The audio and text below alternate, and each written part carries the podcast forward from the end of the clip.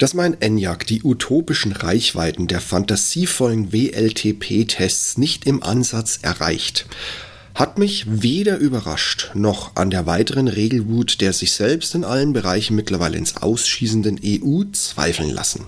Also nicht zweifeln lassen, je nachdem wie ihr den Satz jetzt auffassen wollt. Aber dann kam der Temperatursturz und mein ENIAC war immer noch mit über 500 Kilometern dabei.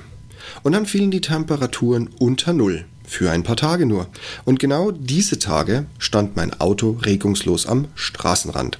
Über die App konnte ich mitverfolgen, wie sich die 500 Kilometer in mal kleinen, dann mit einem sehr großen Schritt auf 320 Kilometer verflüchtigten. Was also machen, wenn die nächste Langstrecke bevorsteht? Ich kann es euch aus verschiedenen Tests in dieser kurzen Klimaperiode und ein paar Fehlern, die ich praktischerweise auch in diesem Kontext beweisen, mir selbst beweisen konnte, aufzeigen. Also, bleibt dran. Wird richtig spannend. Hallo und herzlich willkommen zum Ich bin noch nicht hier, um beliebt zu sein.com Podcast. Euer Podcast zu den Themen Führung, Fliegen und Technik. Am Puls der Zeit, verständlich auf den Punkt. Mein Name ist Steve Schutzbier und heute geht es um und rein in die Episode 290 Wintertauglichkeit eines E-Autos, das leider die ganze Zeit am Straßenrand stehen muss. Ein persönlicher und sehr ehrlicher Erfahrungsbericht. Es geht los am Nikolaustag in der Früh. Ich hatte am Vortag an einer AC-Säule mit 11 Kilowatt auf 80 Prozent geladen. Plan war eigentlich, das komplette Auto vollzuräumen, an einen Schnelllader für die letzten 20% zu fahren, den Nachwuchs einzuladen und sofort weiterzufahren. Warum der ganze Aufwand? Weil mein Enyaq keinerlei Batterievorwärmung besitzt, dann könnte ich mir den ganzen Mist auch sparen. Aber so muss ich entweder mit einem eiskalten und somit unberechenbaren Akku leben, was mir passiert ist. Dazu gleich mehr. Oder mit einer Powerladung, also DC, den Akku manuell und zeitraubend selbst erwärmen. Habe ich auch gemacht, später mehr. Bei der Abfahrt habe ich wegen des quasi geladenen Akkus auf weitere Maßnahmen verzichtet, was die Fahrt echt spannend werden ließ und ich hab's ja eigentlich gewusst, ich Vollhonk. Es begann mit einem Fußmarsch zum Umparken des Autos vor die Tür. Dann alles in Rekordzeit einladen, Kind dazu und Abfahrt. Mir ist schon aufgefallen, dass die Strecke Parkplatz-Wohnung an sich so ein knapper Kilometer gute vier Kilometer Akkureichweite gekillt hat. Und das ganz ohne laufende Klima oder sonst irgendwie große, ja, Sauger, die den Akku runterziehen könnten. Wir sind dann direkt los. Der ENIAC und seine Wärmepumpe haben nach wenigen Minuten die eingestellten 22 Grad eingewärmt. Für uns ging es auf die Autobahn. Bis zum Kreuz, was einem endlich aus Berlin herausfahren lässt, war es warm, bequem und ein paar Reichweiten aus dem Akku ärmer. Berlin arm, aber sexy. Insider-Tipp? Nee. Da ich Tage zuvor bei Freshmile eine Ladekarte bekommen habe, die Ionity Schnellladungen noch günstiger als Ellie, ja, vielleicht sagt euch das was, das war der Schnachnasenverein. Der Link dazu in den Shownotes. Wenn du keine Shownotes hast, geh bitte auf meinen Blog, ich bin nur nicht hier in beliebt zu sein.com und hier in die Episode 290, dann kannst du das nachlesen und findest den Link zum Nachlesen. So rum. Auf jeden Fall dieser Schnachnasenverein, der vier Monate gebraucht hat, um nachweislich einen ganz banalen Fehler von knapp 11 Euro bei der Abbuchung für eine Ladung und Rückbuchung gebraucht hat. Auf jeden Fall, ich hatte mir aufgrund der Freshmile-Karte und dem Test mit der Ionity Billigladung vorgenommen, nach etwas über 200 Kilometern, wenn ich die Bannmeile und somit den Speckgürtel der Steuergeldverschwendung durch, die, die, durch, durch dieses völlig unsäglich inkompetente Doppelduo, ja, ich weiß, doppelte Betonung, Berlin-Brandenburg oder anders gesagt, was der eine nicht kann, muss der andere auch durch maßlos überzeugende Verträge fremd einkaufen. Ich hatte mir also eine Ionity-Säule nach 200 Kilometern in Sachsen-Anhalt rausgesucht. An sich hatte ich wie bisher die Navigation auf das finale Ziel in Bayern eingestellt. Hm, das sind knappe 600 Kilometer, im Sommer läuft das eigentlich recht flutschig. Aber noch in der Hälfte von Brandenburg überschlugen sich die Ansagen, dass meine Routenplanung aufgrund eines Ladestopps geändert wurde. Ein Blick auf die Reichweite, ich fiel vom Glauben ab. Keine 80 Kilometer, Reichweite knapp 200 Restkilometer. Und wir mussten gerade einen kleinen Berg hochfahren. Auf der Autobahn, na, willkommen in Deutschland.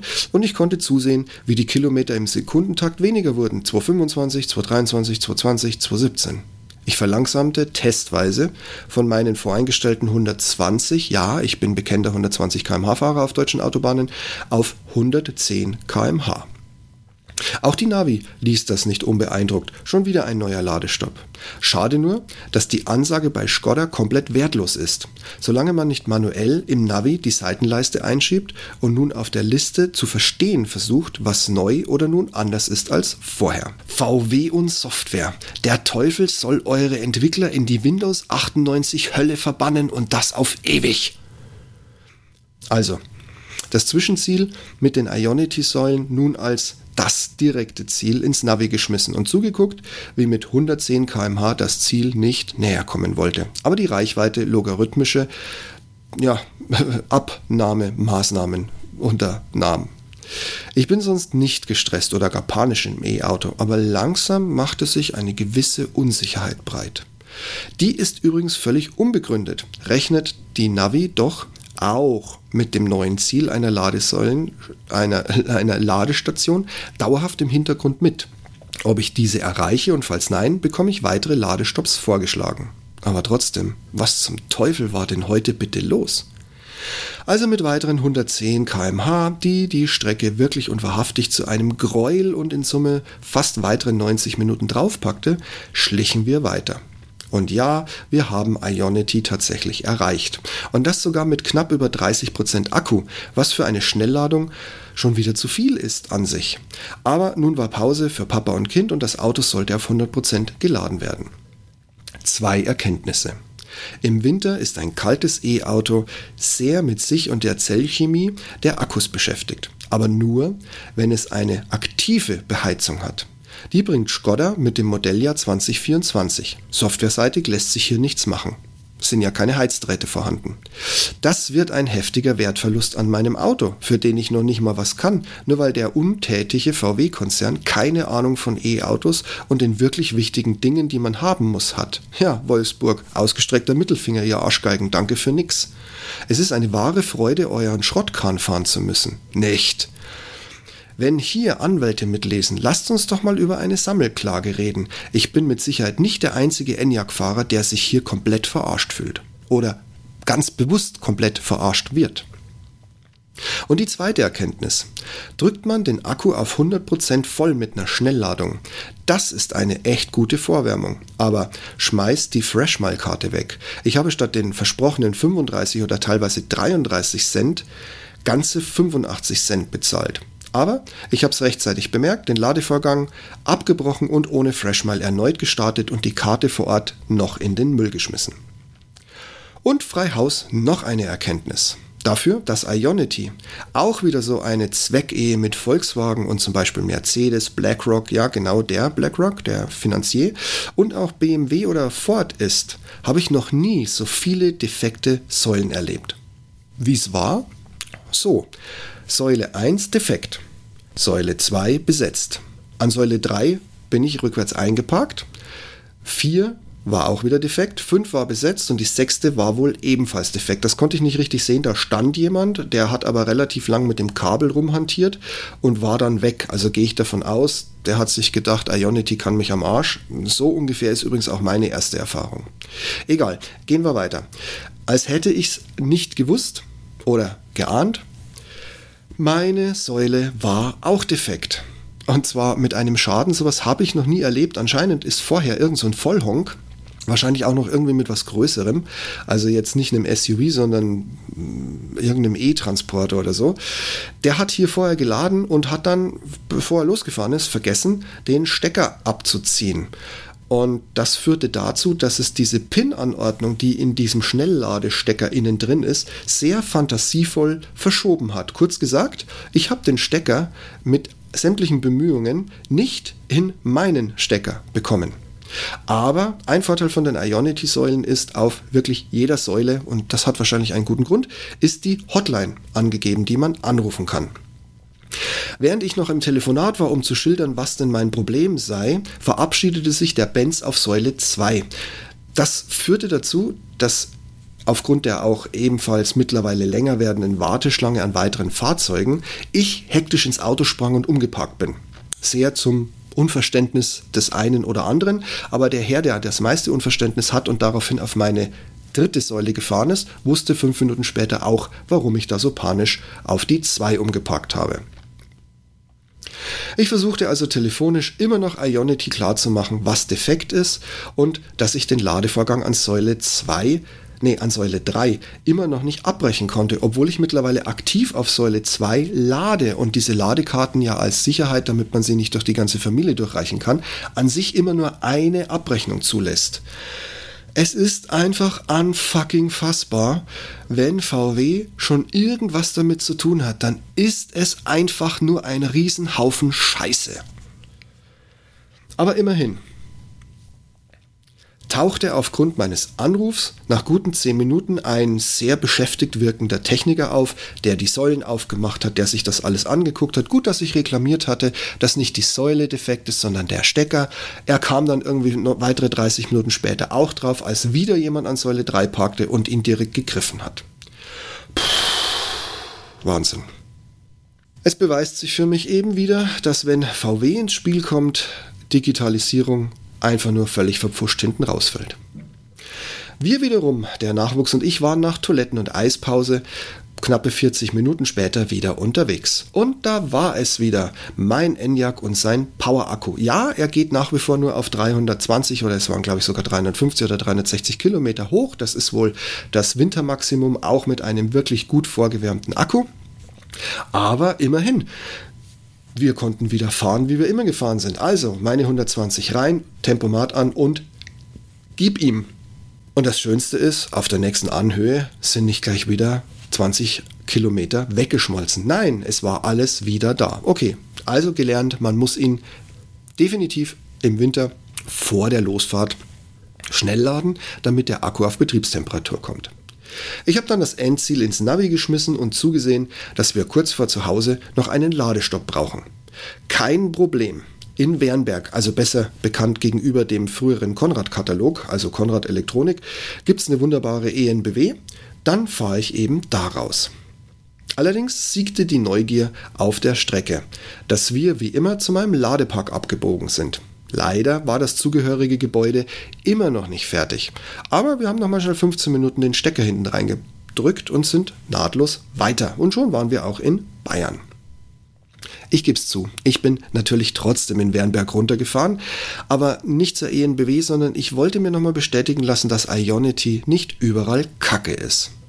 An sich haben sie es bei meinem aller, aller, aller, allerersten Ladestopp nach Erhalt des Enyaqs bereits schon verkackt.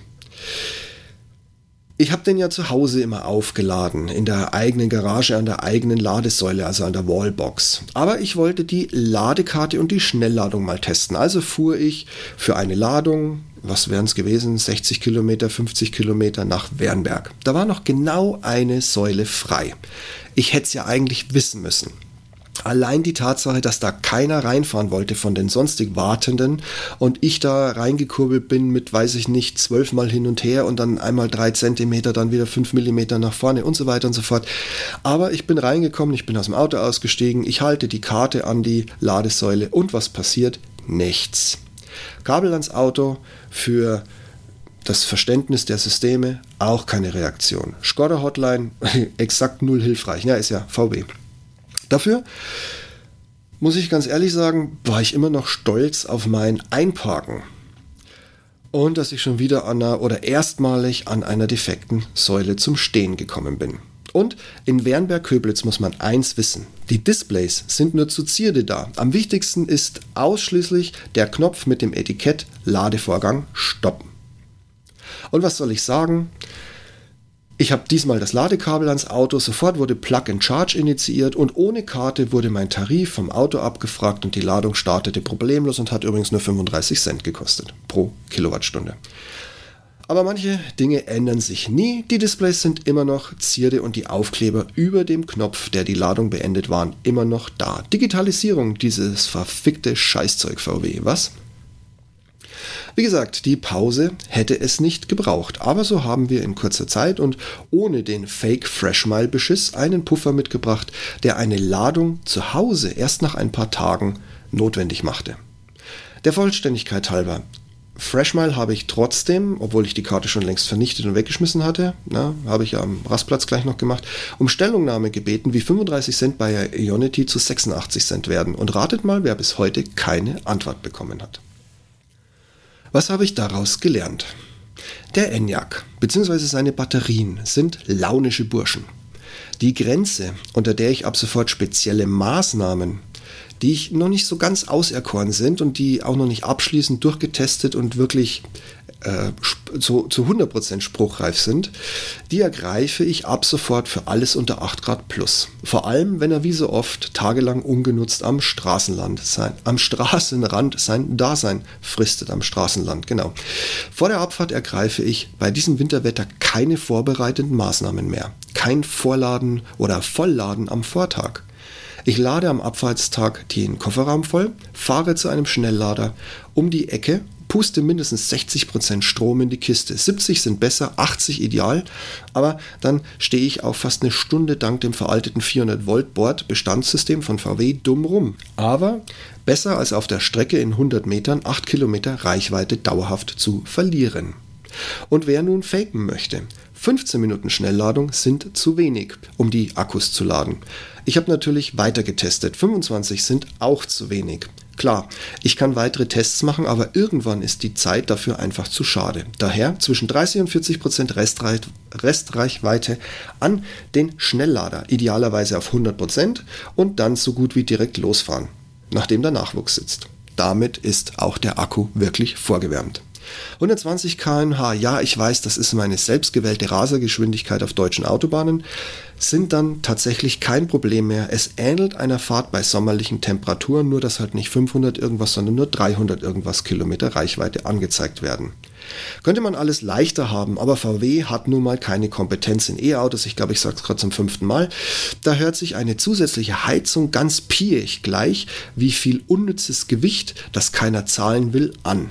Also, weg damit und bloß nicht weiter darüber nachdenken lassen. Mein Fazit. Ich kann jetzt und heute noch nicht abschätzen, wie viel die Kälte im Freien dem Akku schadet, angeblich ja nicht. Das kann ich im nächsten Frühjahr bei konstanten Temperaturen, vor allem auch nachts, mit dem ODB2-Adapter auslesen und werde euch informieren. Aber dank Nextmove und einer Langzeituntersuchung, den Link dazu in den Shownotes, keine Shownotes, dann auf ich bin noch nicht hier im beliebt zu sein.com auf die Blogpost-Episode 290 gehen, da ist der Link versteckt. Dank dieser Langzeituntersuchung weiß ich nun, dass Schnellladen den Akku nicht nennenswert schadet, was für meine Art der Wintertauglichkeit und dem Ladeverhalten für Langstrecken unfassbar hilfreich ist. Machen wir uns aber auch nichts vor. Mit kaltem Akku ohne Vorwärmung und nichts, wie es im ENIAC so ist, frisst normales Fahren den sowieso schon geschmälerten Leistungsbereich des Akkus nochmal um die Hälfte. Da ich seit Auslieferung eine Wärmepumpe habe und keinen Vergleich zu ohne besitze, kann ich hierzu nichts sagen. Ich hatte allerdings nicht den Eindruck, dass die Klima, also die Heizung, im Vergleich zur ohne Klimawärmeleistung mehr oder weniger Akku saugt. Merkt man den Winter? Ja, ganz deutlich. 540 und mehr Kilometer, die ich entspannt in sommerlichen Temperaturen ausfahren kann, zu 320 Kilometer, die sich relativ schnell im kalten Zustand auf 200 Kilometer dezimieren. Das ist mal eine Hausnummer. Macht, wenn ich es weiß und die Ladeplanung entsprechend durch das Auto oder zu Hause manuell geplant wird, auch nur gut 30 bis 45 Minuten mehr als im Sommer. Ja, ja, ich höre euch schon. Es ist halt nun mal so. Erschreckend war allerdings, dass die bayerische Garage es auch nicht geschafft hat, den Akku in einen heimlichen Bereich zurückzubringen. Somit Gold für mich und den Landkreis Regensburg. Gut, dass es einen ENBW Schnelllader um die Ecke gibt und ich so nicht nur schnell laden kann, sondern auch den Akku vorwärmen kann. Und somit zwar nur auf die 350 Kilometer Reichweite, aber die kann ich ungestört und wie im Sommer einfach ausfahren. Hui, das waren jetzt meine ersten Erfahrungen im ersten Winter, also im ersten richtigen Winter mit meinem E-Auto. Mal sehen, was ich noch so alles herausfinde. Sollten die aktuellen Temperaturen von 8 bis 10 Grad, die den Akku schon wieder fast in normale Nutzungsgrenzen bringen, wieder an oder unter Null fallen. Ich halte euch auf jeden Fall auf dem Laufenden, wie ihr es gewohnt seid. Und wenn da draußen jetzt ein Hyundai-Fahrer oder sonst jemand mit Vorwärmung mir berichten möchte, wie schön es sein kann, wenn der Akku warm ist und alles einfach so gefahren werden kann, als wäre immer Hochsommer. Oder du auch ein Draußenparker bist und vielleicht schon ein oder zwei Winter mehr Erfahrung hast, dann melde dich. Ich bin sehr gespannt auf den Erfahrungsaustausch und was wir da Blog- und Podcast-mäßig draus machen können. In diesem Sinne, macht's gut, Servus und bis demnächst. Sollte euer Podcast-Player die Shownotes und die Bilder nicht komplett oder gar nicht anzeigen, dann geh einfach auf ich bin noch nicht hier um beliebt zu sein.com und öffne den entsprechenden Blogbeitrag. Da habt ihr dann alle Informationen und die zugehörigen Bilder und oder Screenshots in einer Nachlese. Auch wenn ich ja nicht hier bin, um beliebt zu sein, freue ich mich, wenn ihr mir auf eurer Podcast-Plattform, so es denn die Funktion gibt, eine Bewertung hinterlasst. Das hilft in erster Linie gar nicht mal so sehr mir, sondern all den anderen da draußen, die nach ähnlichen Themen und Meinungen suchen, die ihr schon entdeckt habt. Und ich wäre ja nicht, ich bin doch nicht hier, um beliebt zu sein, wenn ich nun lauter 5-Sterne-Bewertungen erwarten würde. Nein, raus damit, offen und ehrlich. Wenn einer damit umgehen kann, dann ich. Und du kannst somit bei künftigen Themen mitsprechen. Ich danke dir vielmals für deine Unterstützung. Und wenn du den Podcast noch nicht abonniert hast, schau mal in die Show Notes. Da findest du für jede Plattform einen Link, um mich ab sofort im kostenfreien Abo zu hören. Ich komme dann immer dienstags um die Mittagszeit in dein Ohr. Und wenn die Schmerzgrenze mal erreicht ist, was ich natürlich nicht glaube, bekommst du mich mit einem Klick direkt und kostenfrei wieder los. Und zum guten Schluss, wenn du jetzt noch ein Thema für mich hast oder anderer Meinung bist, dann nimm einfach Kontakt mit mir auf. Alle Wege findest du auf meiner Webseite, ich bin nämlich hier im beliebt zu sein.com. Ich freue mich von dir zu hören und vielleicht bist du mein nächster Podcast-Gast oder ein Themengeber für den Blog und somit auch für den Podcast. Und wir diskutieren natürlich sehr gerne gemeinsam ein sehr, sehr streitbares Thema. Dann passt auf euch auf und bleibt gesund und ich freue mich schon auf nächste Woche mit euch. In diesem Sinne, bis dahin. Tschüss.